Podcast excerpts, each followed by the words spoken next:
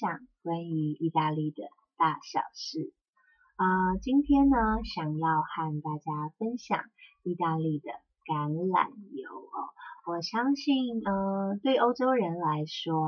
呃，橄榄油是生活中很不可或缺的一样啊，一样东西或是一样一样食材哦，一样食物哦。嗯，在希腊神话里面哦，有一篇故事，当诸神抵达奥林匹斯山上后。他们呢，便各自挑选自己钟情的城邦，作为在人间活动或者是游乐的场所。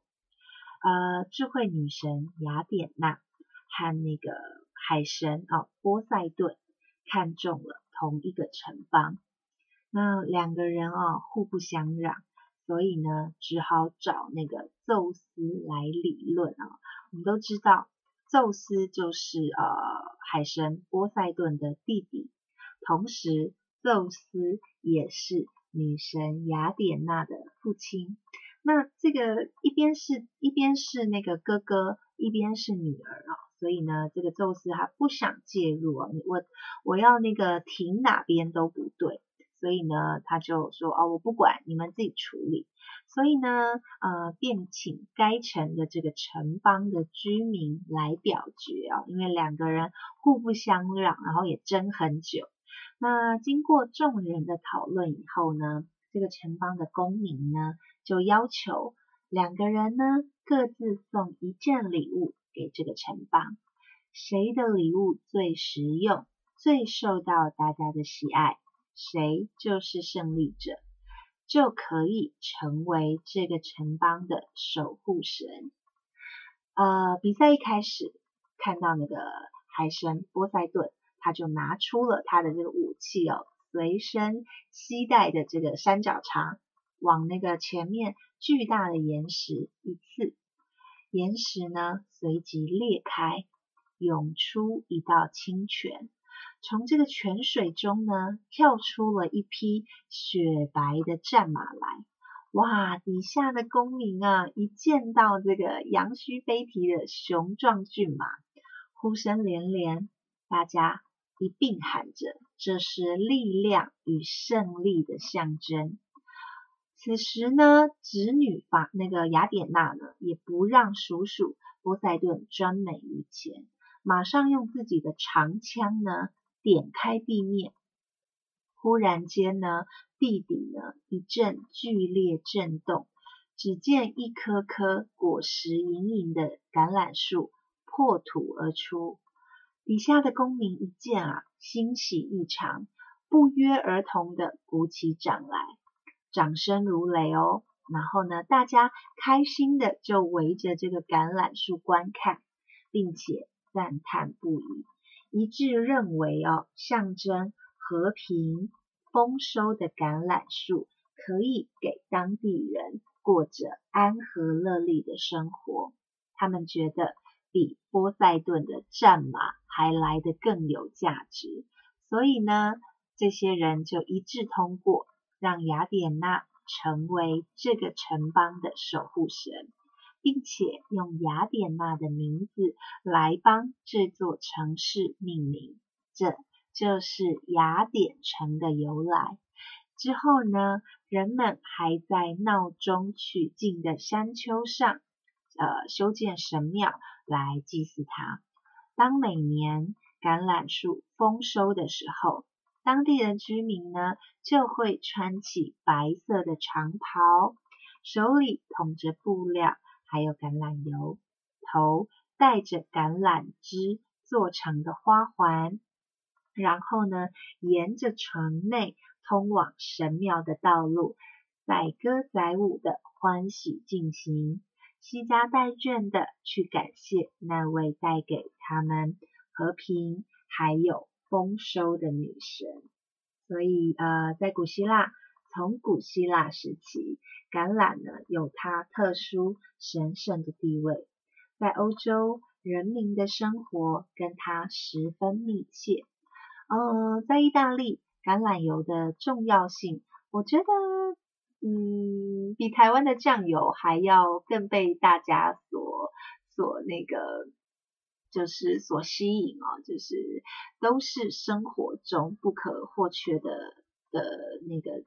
东呃要加东西嘛，OK，都是生活中不可或缺之物，这样好了。因为橄榄其实它不仅可以拿来做橄榄油啊，比如说在一些女生的保养品里面，它也可以拿，因为有油度嘛，可以拿来做香皂啊、乳液呀，或者是那个呃那个抹头发的橄榄油啊，对，所以它的用途非常非常的广哦。那当然。在地中海沿岸的几个国家也都有出产橄榄油啊，法国、西班牙、啊希腊啊，那意大利半岛甚至远到西西里岛栽培的橄榄呢，它的品种橄榄树的品种其实就数百种哦之多。那结出的橄榄果实各有特色，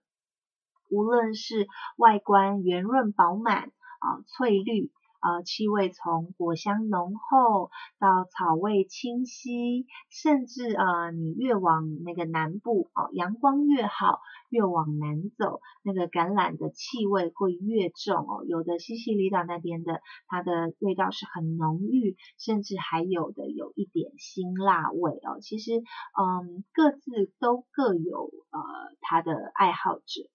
那当然，呃，不可否定的就是说，在意大利很多简单的料理，呃，淋上橄榄油以后，它就如同画龙点睛般，让食物变得更温顺美味。所以呢，呃，在意大利或在欧洲有一句呃俗话，就说。一餐没有橄榄油，人生就会变得很无趣哦。那就好像，我觉得橄榄油就像咖啡、像茶、像葡萄酒一样哦，它都是具有深度专业，它一个领呃饮食领域的食物。那在橄榄油的世界里，它也是一门深不见底的学问。呃，随着产区、呃气候。风土还有这个橄榄品种的差异，所酿造压榨出的橄榄油，它的口感、它的样貌、色泽也会随之不同。那在意大利，每年的十月、十一月是橄榄收成的季节。那这时候呢，如果您在托斯卡纳的乡间道路上旅游，放眼望去。数以千计的这个橄榄树丛啊，颜色从啊深绿、青绿、浅绿层层堆叠。那阳光照射下呢，那个叶片上、树叶上会不时闪着荧光。这就是那个托斯卡纳秋天最美不胜收的画面。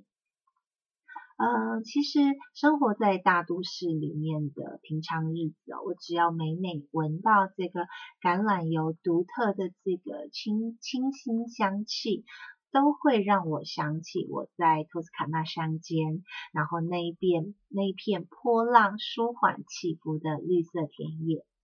嗯，每当被台北闹哄哄的城市繁华，呃。给闹得喘不过气的时候哦，托斯卡纳深秋那恍如人间净土、叫人陶醉的美景，总是可以让我的内心得到片刻的安宁。学习如何随遇而安哦。我有一个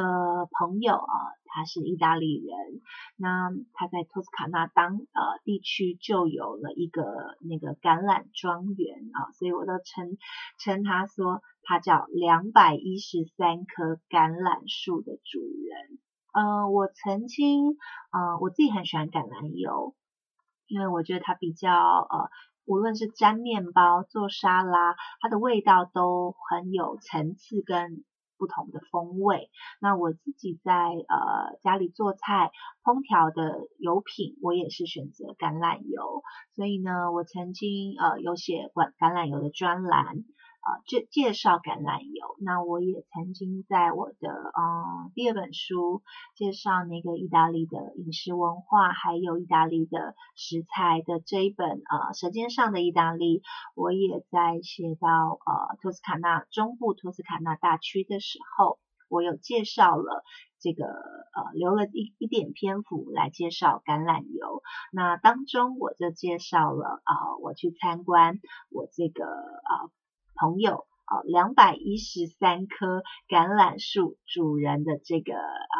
故事，因为我去当时会住到他的这个民宿，是因为我想去对橄榄油有多一个程度的了解，所以当时我在那边住了一个礼拜。那有去做橄榄采收的这个动作，对，那我真的觉得印象很深刻哦。嗯，其实，在欧洲，我在当地旅游的时候，我其实很少住朋友家，应该。除了卢卡家，我讲卢卡就是两百一十三棵橄榄树的这个主人哦。除了这个，好像我很少很少住朋友家，因为我还是比较习惯住饭店哦。就是第一是怕。怕打扰，然后再来也不太习惯。可是那一次在安排秋天在安排这个旅程的时候，呃，我就是目的性的想要安排这个橄榄庄园来做一个深度的了解。所以当时我这个朋友卢卡他晓得我要做这样的一个行程，特别又是在托斯卡纳的时候，他当然就二话不说，马上热情一再的邀请我到他们家做客。那当然啦，就出外靠朋友，所以没错，有个家里有庄橄榄庄园的朋友真好。那其实，在当地哦，在托斯卡纳当地，我不得不说，这几年有很多建构的非常完善，然后很有乡村风貌的民宿。嗯，因为那边有很丰富的橄榄树，然后还有葡萄。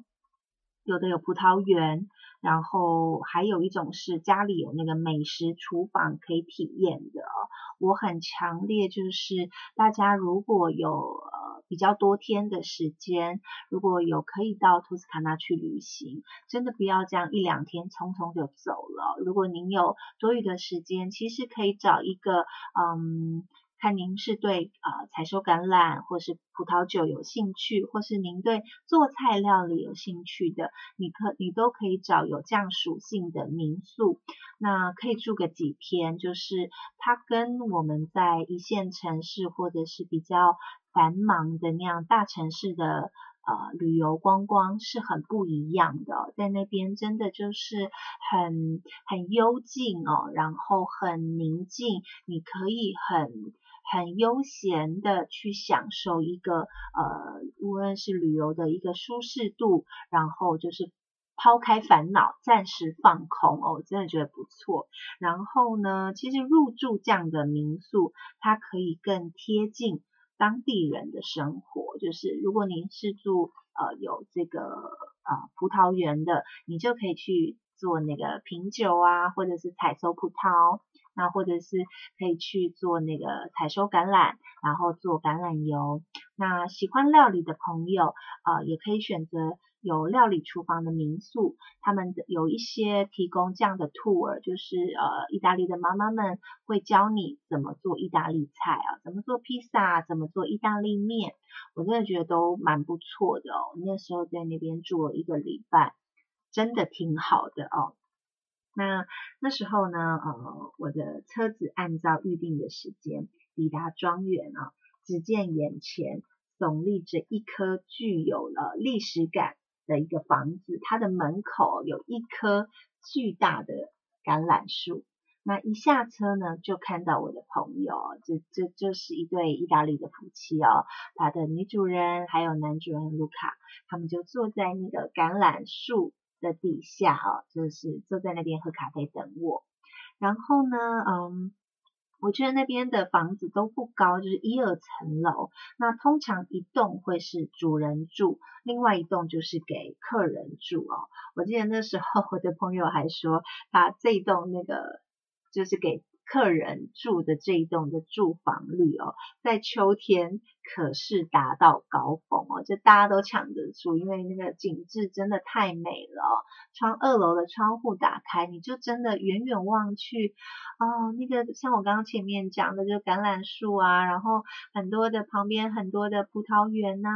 然后阳光这样打下来，啊，黄黄的，然后橄榄的那个绿色。就真的是古典油画里面会出现的画面，然后呃到那边的时候啊晚餐当然女主人跟她的管家就会做一些很传统的啊托斯卡纳大区的家常菜，呃这个大区因为它的就是在意大利的中部，它的气候很好，然后它的农作物非常的非常的多样，然后特别是谷物非常的多，所以他们当地的主食除了面以外，很多会吃那个豆子，各种大大小小颜色不一样的豆子，他们习惯会做呃托斯卡纳有一道家常菜就是蔬菜豆子汤。然后呢，还有那个托斯卡纳的那个萨拉米，就是呃，萨拉米叫什么？腊肠，对，各种不同部位的呃萨拉米，对他们就是呃，你可以裹着面包吃，然后还有那个那个什么托斯卡纳的大牛排，对他们就是做烧烤，放在木炭上面啊，就是啊不是木炭，就是用那个树枝，橄榄树枝，还有那个。啊，其他的那个木材下去烧烤的这个牛排非常好吃。那另外一个主食就是呃很有名的，就托斯卡纳的无盐面包，就是没有放盐的面包。那呃为什么没有放盐啊？其实呃这跟当时的一个政治环境还有地理位置有关啊。在中世纪的时候，意大利呢，它是处于各个呃独立的小城邦跟小国，呃，就在这块的土地上是这样分布着哦。那呃托斯卡纳的地理位置它比较在内陆，对，那嗯，所以呢，它的这个在当时哦会有一个所谓的制海权，控制的制就是控制海的这个权利，那呃控。当时的制海权呢，就是给旁边的那个另外一个城市叫比萨，就是比萨斜塔的那个比萨。对，当时临海的比萨国呢，他获得了这个制海权。那拿到了所谓的制海权，他就可以操控海盐的供应。呃，在以前啊，买盐它需要付高额的盐税。呃，当时很多的人民普遍比较穷，所以呢，根本付不起盐税。那付不起盐税，就买不起盐巴，所以呢，索性很多的料理就不加盐，就所以呃，所以会有这个无盐面包。那再加上呃，托斯卡纳的料理，它的口味是比较重的啊。我刚刚前面讲的那那几样，其实就算配上没有加盐的面包。口味也不违和，所以呢，就这样无盐面包成了托斯卡纳另外一样的传统食物，就呃流流行到了现在。对，那呃我我自己本身是很喜欢吃托斯卡纳大区的食物，就是比较原味，比较单纯一点。对，那呃我记得那时候去第二天一睡醒啊，就要马上开始来做这个。橄榄采收的动作哦，其实呢，好的橄榄油来自好的橄榄，没有错嘛。我不是在讲绕口令哦，要制作好的橄榄油，就要选择好好品质的橄榄，这个很 OK 嘛哦。那决定橄榄品质的最重要的元素，就是充足的阳光还有雨水。所以呢，能不能有好的收成，其实真的就是看老天爷赏不赏饭吃。那呃，庄园能做的就是和时间赛跑。怎么说？后面讲给你听哦。嗯，中国有一个很有名的诗人哦，小时候我们一定都念过他的诗，也听过他的名字。他是谁？他叫白居易。他曾经呢写了。一个关于荔枝跟荔枝相关的一首诗。他说呢：“若离本枝，一日就是一天哦，一日而色变，颜色的色；二日而香变啊，两天那个香味就会变化；三日而味变，就是味道会变化；四五日外呢，就是四五日以后呢。”色香味逝去，也就色香味就不一样了哦。那这是白居易所形容荔枝一旦呢拔下来，一旦离枝的变化。那用在橄榄上呢，其实也是哦。橄榄的果实一旦被采摘下来以后，它就开始氧化的，而后的每一分每一秒，它的营养价值还有风味。都慢慢的流失，所以呢，每年橄榄采收的时候，都是一场和时间的竞赛，因为他们要确保每颗被采收下来的橄榄都一定要在当天进行压榨，才能够保留最佳的风味。所以我记得我们那时候呢，一进到橄榄园，他们会有一种呃很大的那个网子哦。那个网子有点像渔网，但是比渔网的那个孔还要再小一点。它的目的呢，就是把它，它会先铺一个银色的布，然后布上面呢再放这个网子铺在地上，为的是要确保在采收的过程中，万一橄榄掉在下掉掉在那个地上了，它不会直接落地。它是先吊在网子上，那因为网子跟地还有一个距离，它下面还有一块布，那就可以防止橄榄碰撞受伤。因为呢，这个橄榄一旦受伤以后，它就有腐殖变质的可能，所以它就不可能压榨出品质完美的橄榄油。对，所以呢，呃，一颗颗的橄榄就像。宝石一样的珍贵。那其实，在托斯卡纳大区哦，小的庄园，像我朋友的这个庄园，它是徒手采采摘，因为它算是小农庄园，它的产量并没有很多很多，所以它是用人工下去摘的。那呃，我不得不说，也有一些很大很大的工厂，它是用机器的，对。但我朋友这天是用是用那个徒手采摘，所以我们那时候。真的就是一颗一颗采哦。那呃，其实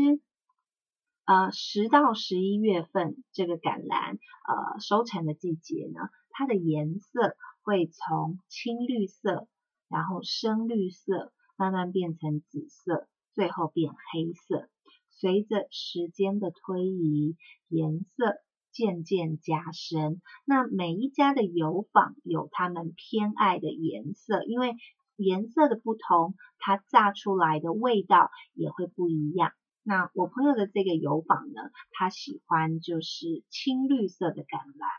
这时候的橄榄呢，它的橄榄油比较少，水分比较多。他说大概只能压出百分之十的橄榄油。可是呢，呃，这时候的橄榄它的味道比较清香，比较嗯，比较怎么讲？有一种清新的青草味，然后还有那种绿番茄的味道。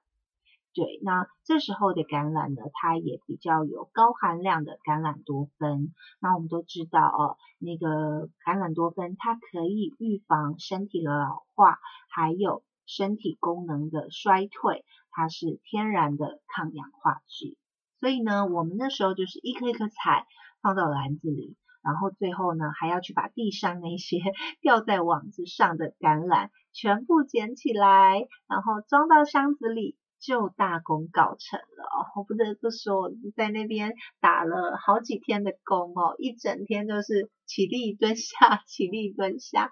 真的全身的那个力气都用尽了哦，就是很疲倦，然后躺在，我就有一次我就平躺在那个橄榄树旁。然后，呃，望着上方托斯卡纳的天空，那因为在橄榄园里面嘛，空气就有一种橄榄的清香味。我就随手旁拿起旁边那个网子上面的青绿色的橄榄，然后放在我的眼睛上，然后呢，呃，在阳光的照射下，哇，每一颗都是这样那个晶莹饱满，那我就觉得很满足。我记得我们那时候每天大概都一百桶哦。嗯，就觉得啊，每一天都很丰收，然后虽然很劳累，呃，肌肉很酸痛，可是就觉得很幸福。那人工能帮忙的部分就是采收而已。接下来的制作橄榄油呢，它有它其他更重要的工序，其实一点都不马虎。那后面就会靠一些机器，还有呃一一一些机器来做辅助哦。其实要制作出品质优良的橄榄油哦，在压榨的过程中，它的温度要控制在二十五度以下。所以呢，为了不让橄榄橄榄在碾压的过程中因为摩擦而使得温度升高，所以有一些小油坊哦，大的工厂可能就会有那个机那个机。那个机机器对，可是小的油坊，传统的油坊，那些小农油坊，他们还是习惯用那种石磨来做碾压，呃，把橄榄呢碾碎以后，其实还看不到橄榄油，他们会把那个碾碎的橄榄果泥，再把它塞在那个麻袋里面，放进压榨机，然后呢反复的压榨，它会就会压榨出。大量的水，还有油的橄榄汁，这时候呢，就要把这个橄榄汁静置一段时间，然后呢，就会呃比较轻的这个橄榄油就会浮在水面上，然后经过层层的过滤跟淬炼，这时候的这个油就是我们在台湾很常听到的初榨橄榄油，就是。橄呃，就是我们在台湾呃，常常很多广告都会讲哦，初榨橄榄油，初榨橄榄油就是这个哦。那为了维持初榨橄榄油的品质，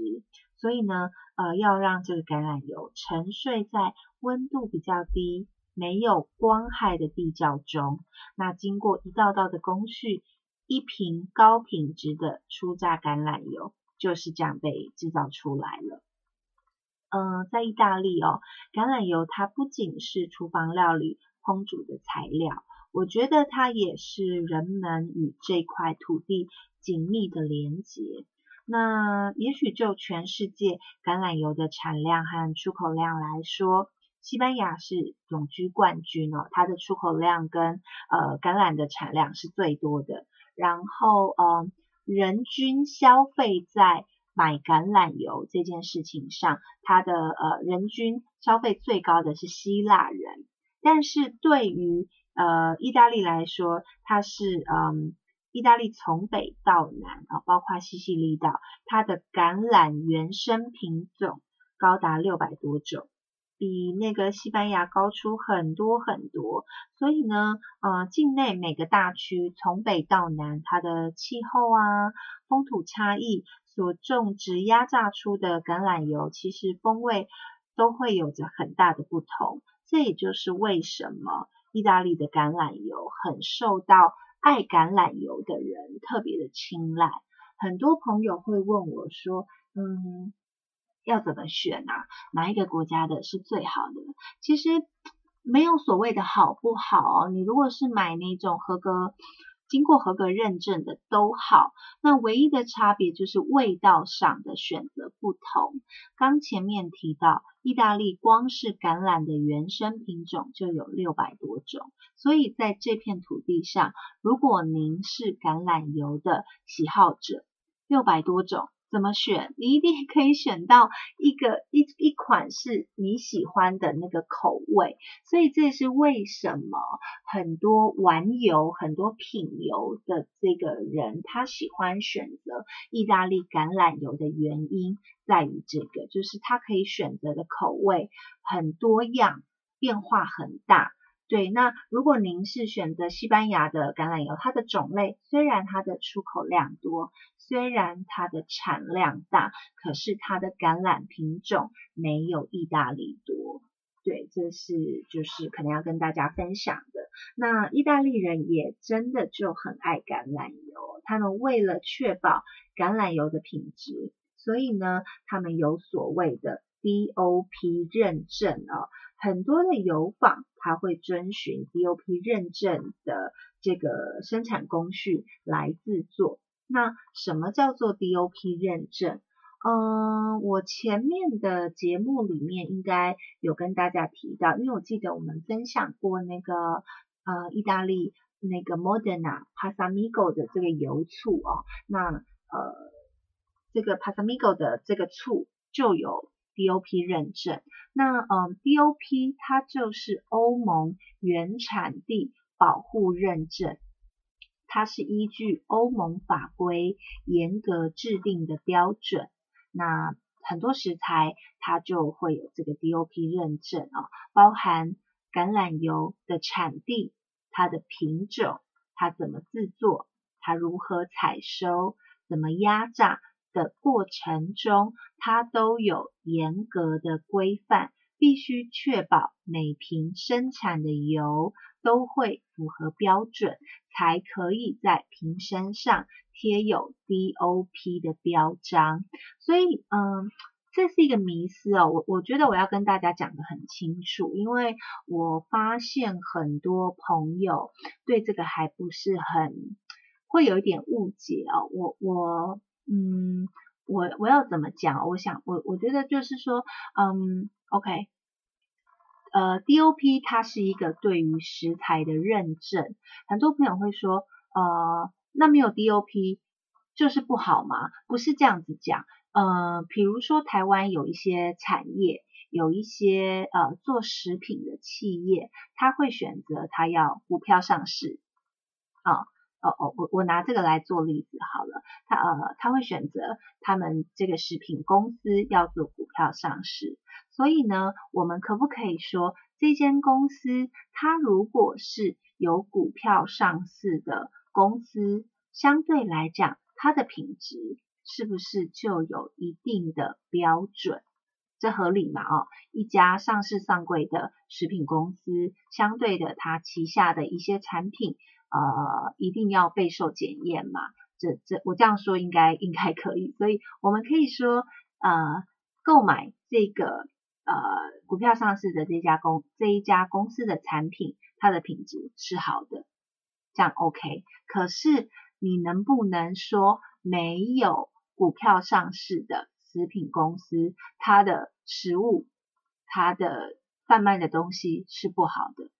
不能这样讲嘛，因为有一些公司它可能并没有想要让自家的股票上市，但是不能说它的品质不好。所以，但是我们可以换句话说，就是如果你要买，撇开好吃不好吃，撇开口味你喜欢不喜欢，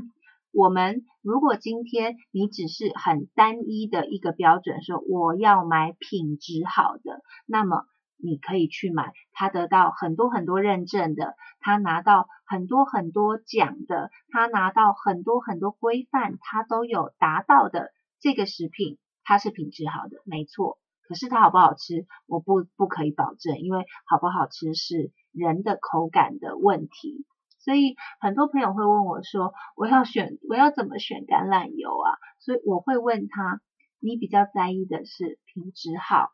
还是好不好吃？如果你要买品质最好的意大利橄榄油，你要听清楚这一点哦。如果您是要买品质最好的意大利橄榄油，那么你选择 DOP 准没错，因为在 DOP 认证，它是一个非常非常严格的认证，拿到 DOP 认证的这个工厂。或是拿到 DOP 认证的橄榄油，它的品质一定是最好的。可是它的口味你喜不喜欢，这又是另外一个层次的事情。所以，嗯，我自己在买油，我自己在呃以往在吃那个食用橄榄油，我都是自己从意大利带回来，因为我一年三分之一在那边，我每次去就带一些带一些，我自己不在超市买。我都在小农买，就是类似像我朋友这样的庄园买，因为它的口味是我喜欢的。可是我不得不说，嗯，价格上小农的价格会比较便宜，DOP 认证的橄榄油，呃。味道都不会差到哪里去，除非你真的是品油师，除非你对橄榄油的味道真的是挑剔又挑剔，不然通常，嗯，我相信都可以满足你的需求。只是 DO 有 DOP 认证的食品，它在售价上一定会比没有 DOP 认证的还要贵一些，但是品质各方面就是它都有达到。一定的标准，所以要怎么选，我觉得就是看您自己所在意的是哪一个部分。那基本上你到当地去的百货公司或者是嗯食材店买到的都不会是不好的哦。欧洲人他们对于食材还是有一定的坚持跟标准的规范，对。所以这个就是大家搞清楚自己喜欢、自己所在意的是哪一个。那如果你坚持一定要买 DOP，那它就是会比较贵一点。对，那其实没有没有 DOP，我自己也都觉得很棒哦。对，那这就是呃那个在选择橄榄油上的一个小小迷思。那我觉得在托斯卡纳做客的这段时间啊，虽然只有短短一个礼拜哦，每天日出而作。日落而息，虽然呢身体有一点疲倦哦，但是从亲自采收橄榄的这个劳作中，我觉得我更能够体会到所谓小时候我们都常听到一句话“谁知盘中餐，粒粒皆辛苦”的道理。以往呢，我们到餐厅用餐，服务生端出来的一道道色香味俱全的菜肴。然而，它背后如果没有大自然的恩赐，还有农夫辛勤的耕作跟采收，其实何来美味的佳肴让我们享用呢？嗯，从托斯卡纳的游访哦，回到台湾，其实已经隔了好几年。那至今，每次我只要坐在餐桌前面啊，我只要看到品质很纯粹的橄榄油。那金黄色的液体哦，缓缓倒在我的餐盘的菜肴上，其实都是让我呃很感动。那有时候都会不经意回忆起那一年深秋的托斯卡纳哦，这绿油油的珍贵宝石，带给我很多很美好的回忆。对，那今天就是跟我们今天的节目就跟大家分享。橄榄油，对我们今天的节目呢，就进行到这里。那也谢谢大家的收听，希望大家呃会喜欢。那如果对节目有任何的想法，一呃或者是指教，或者是有想知道关于任何意大利的大小事哦，都可以上我的脸书、我的 Instagram，或者是直接在下面留言给我。对我都会尽力的回答。那我们今天的节目就进行到这里，谢谢大家的收听，我们下次见喽。